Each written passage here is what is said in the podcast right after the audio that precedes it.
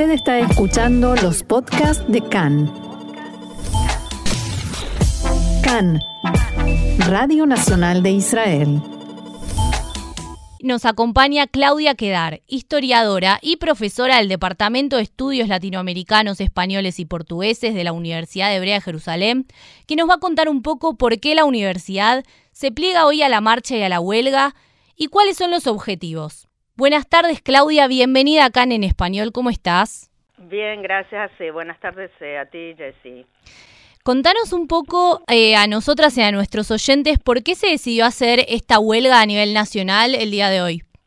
Bueno, la huelga empieza porque hoy es un día muy importante en este proceso llamado, entre comillas, reforma, eh, y bueno, el tema es eh, protestar y no solo manifestándose frente al Parlamento, a la Knesset en Jerusalén, mm. sino demostrar que realmente eh, tenemos más instrumentos para protestar, como por ejemplo el instrumento económico, sí, decir, bueno, está pasando algo que nosotros, a lo que nosotros nos oponemos y queremos demostrar que toda esta reforma tiene un precio económico, sí, es una una huelga en la que están participando más que nada empresas, y es una huelga más que nada del sector eh, privado aquí en Israel, estudios de abogados, empresas de alta tecnología mm. y otro tipo de negocios. El sector público eh, no se adhirió.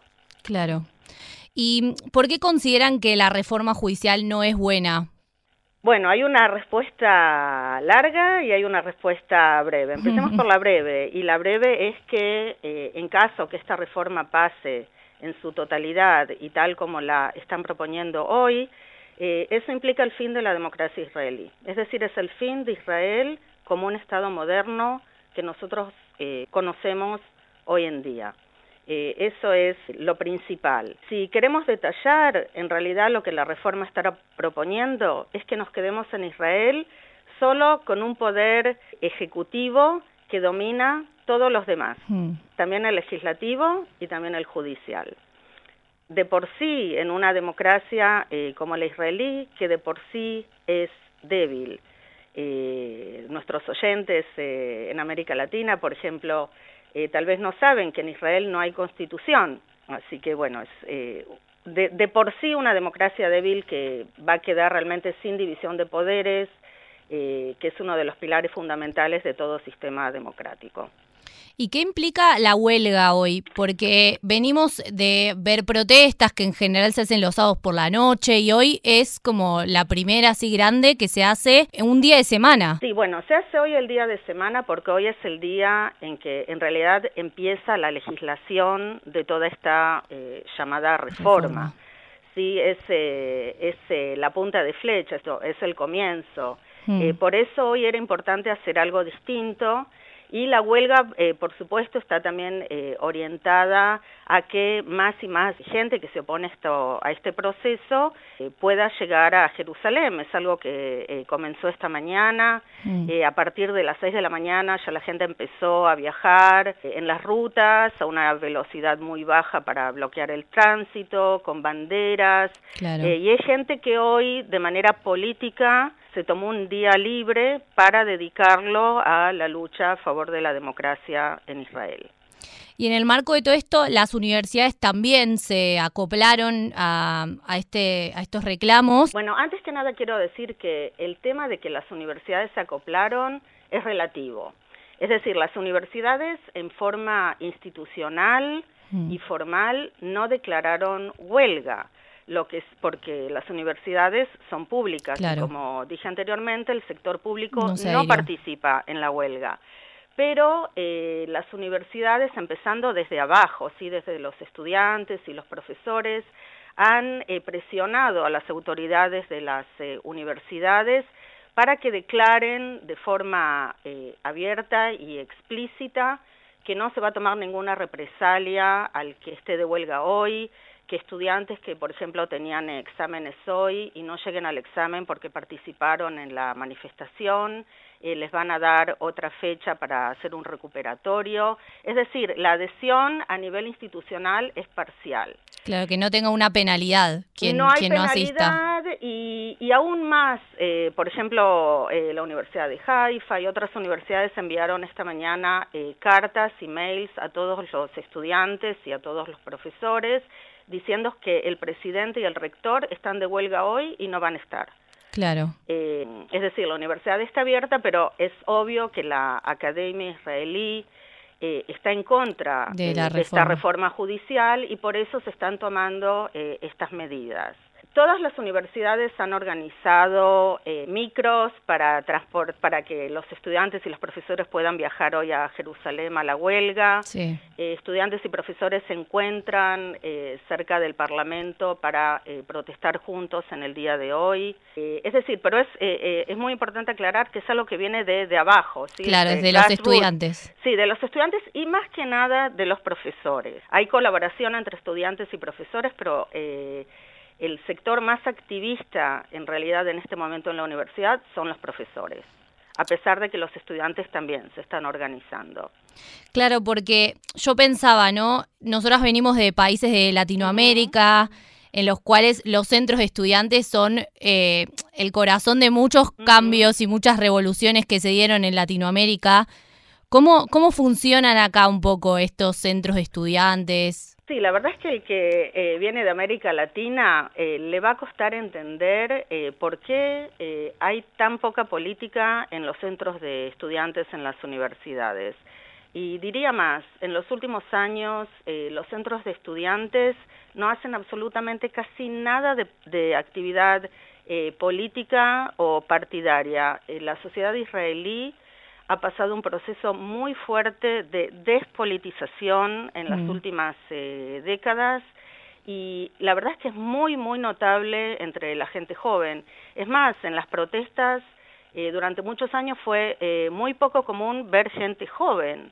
Mm. Ahora sí se están sumando. Mm, a raíz de esta reforma judicial tan dracónica que se está gestando, se organizó por primera vez en muchísimos años. La verdad es que yo no recuerdo y pregunté a otros colegas eh, mayores que yo si recuerdan eh, momentos eh, históricos anteriores en los cuales los estudiantes en Israel hayan sido realmente el motor, sí, que lleva a cabo estas protestas y no, nadie me dio ningún ejemplo, pero ahora se están organizando, hay un, una comisión de lucha eh, de los estudiantes eh, muy, muy activos. El, estudiante que la lidera es de la Universidad Hebrea de Jerusalén. ¿Y organizan eh, charlas, jornadas de reflexión, actividades con respecto a temas de política? No política en el sentido muy amplio, pero desde que desde las elecciones, las últimas elecciones, el primero de noviembre,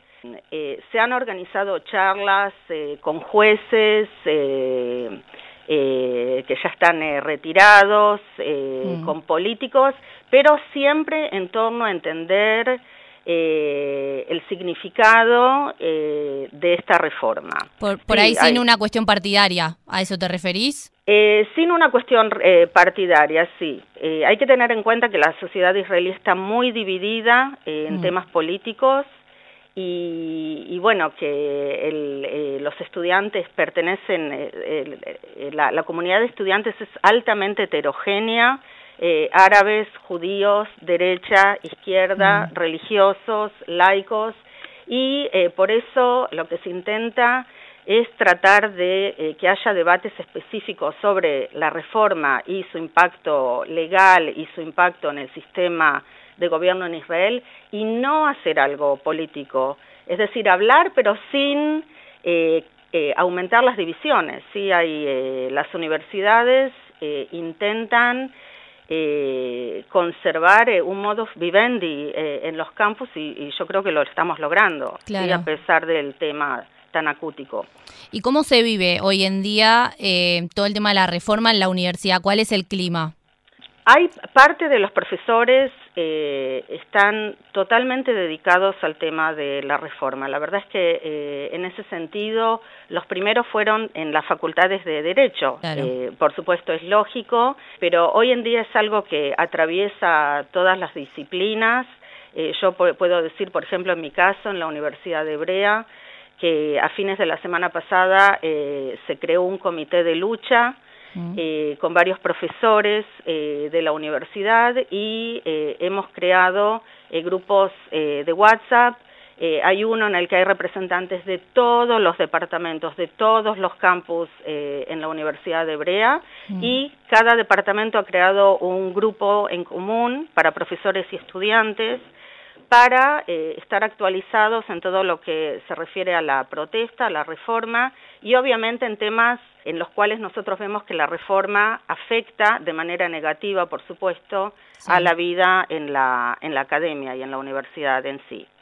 Y como historiadora, ¿tenés algún registro de otro momento en el que se haya habido en Israel alguna situación similar con respecto a la democracia y el avance del gobierno sobre el poder judicial? No, es algo sin precedentes lo que está ocurriendo. Es eh, algo totalmente sin precedentes. No solo por la magnitud, sino por la esencia de, lo que está ocurriendo. No, no ha habido algo ni siquiera parecido a lo que estamos eh, atravesando en estos momentos. Claro, y ahí me llama la atención también viniendo de Latinoamérica, que las marchas acá, las huelgas, no sean de la misma manera que en Latinoamérica. Si bien hay huelga, mucha parte del país sigue trabajando, como que no, no para, hay transportes, más o menos como que todo funciona con normalidad, una diferencia muy grande con respecto a, lo que es Latinoamérica. ¿Por qué crees que se da esto? Yo pienso como enfatizando lo que había mencionado antes, que la sociedad israelí ha pasado un, eh, una despolitización eh, muy grande. Sí, yo no soy socióloga, mm. eh, pero yo también creo que el hecho de que se trata de un país eh, que eh, vive en una situación de estrés permanente y de amenazas externas, la sociedad se cuida mucho de no crear conflictos demasiado fuertes. Sí, nosotros tenemos que estar juntos para afrontar eh, peligros externos y la verdad es que yo creo que no hay cultura de, lucha estilo revolucionario eh, como en América Latina. Eh, sí hay, eh, no sé, yo como te digo, no soy socióloga, pero yo creo que sí, que el hecho que la gran mayor parte de los jóvenes eh, vayan al ejército en esos años tan críticos eh, de 18 a 21, mm. eh, cambia mucho después la, la capacidad de, de, rebelarse, sí, en contra del orden existente, pero bueno, es, es algo más intuitivo. Una lectura, claro. Sí, no, no, no a nivel profesional, sino como ciudadana, esa es mi impresión, es algo que me llama mucho la atención por supuesto viniendo de, de América Latina. Claro. Y los estudiantes son mayores, tienen preocupaciones económicas, eh, algunos ya están casados, algunos incluso son padres. Claro, es distinto. Eh, es muy distinto, no es lo mismo un estudiante de 18 años que tal vez vive todavía con sus padres y no tiene las preocupaciones económicas de pagar un alquiler y mantenerse, como lo que ocurre aquí en Israel. Hay que eh, recordar también que incluso las universidades, que en su gran mayoría son estatales, no son gratuitas. son pagas son pagas y bueno, eh, el estudiante llega con preocupaciones, ya es mayor, eh, uno llega en una época un poco en la que uno está más asentado. Claro. Eh, tienen muchos compromisos, tanto laborales como en los estudios. Los estudios son muy exigentes. Acá, por ejemplo, eh, si comparo con Argentina, en la que una licenciatura eh, lleva cinco años, acá un BA demora tres, y eso significa que los estudiantes le dedican casi todo el tiempo a los estudios. Claro, el eh, ritmo es más intenso. El ritmo es muy intenso, muy exigente y en paralelo todos trabajan. Eh, claro. Así que es, eh, e, es otra situación. pero veremos, sí, yo creo que no estoy segura que las protestas sigan de la misma manera. Es más, esta mañana eh, a las 8 de la mañana, en protesta han bloqueado la entrada al aeropuerto eh, internacional de Ben Gurión. que son cosas que no pasaban. Claro. Eh, así que bueno, ojalá que todo este proceso, tan esta crisis que estamos experimentando, se resuelva pronto y que no pase a mayores, pero es difícil de prever qué es lo que va a pasar más adelante. Por ahora las protestas son muy civilizadas. Claro. Eh, por ejemplo, en Tel Aviv hubo 150.000 personas este sábado mm. y no hubo ni vandalismo ni violencia. Claro. Eh, si no es estilo eh, América Latina. Claro. Y esto que, que estás marcando me resulta muy interesante. ¿Vos crees que luego de todo este cambio que está habiendo en, la sociedad, en, digamos, en las formas de protesta, ¿Crees que puede haber algún cambio profundo con respecto a la reforma judicial que se pueda llegar a atrasar o impedir que esta suceda? El objetivo de la protesta es, eh, por supuesto, que, se lleve adelante una reforma del sistema judicial. Yo pienso que la gran parte de la, de la población entiende que eh, eh, tiene que haber una reforma pero que la reforma se tiene que hacer de común acuerdo, tiene que haber un debate, tiene que haber un nuevo pacto social sobre cuál es en realidad la división de poderes eh, aquí en el país. La protesta apunta a eso, sí, es mm. a, la protesta está en contra de la dimensión total que tiene la, esta llamada reforma, que, que esto quiero aclarar, reforma es la retórica que utiliza el gobierno, la protesta lo llama un golpe judicial. Claro. Sí, pero hecho por el gobierno, es decir, un golpe contra el sistema judicial. Claro. Así que bueno, sí, la protesta intenta, una, frenarlo ahora. Eh, el gobierno asumió eh, hace seis semanas y eh, todo lo que hace en realidad es correr como si fuera, no sé, eh, un tren que, que, se quedó sin frenos eh, para llevar a cabo este golpe. y bueno, sí, la protesta quiere que haya un parate, que haya un freno, que se lleve a cabo un diálogo amplio, con tiempo, con expertos, y que se llegue a un común acuerdo para ver en qué clase de país eh, estamos dispuestos a, vivir todos juntos. Claro. Hay realmente una preocupación muy seria con respecto al futuro de Israel eh, como un Estado moderno y democrático que conocemos hoy en día. Claro. Por último, para ir finalizando, eh, ¿qué gestos esperan del gobierno luego de la huelga? El gesto es ese, decir, ok, eh, entendemos, el gobierno gobierna no solo en nombre de quien los votó y los apoyó, sino en nombre de todo el pueblo, de todos los que viven aquí, los que los votaron y los que no, y decir, eh, ok, eh, estamos dispuestos a frenar, abrir un diálogo y ahí ver qué es lo que se puede hacer. Eso es lo que se espera. Muchas gracias, Claudia Quedar, por estar con nosotros aquí en CAN en Español esta tarde.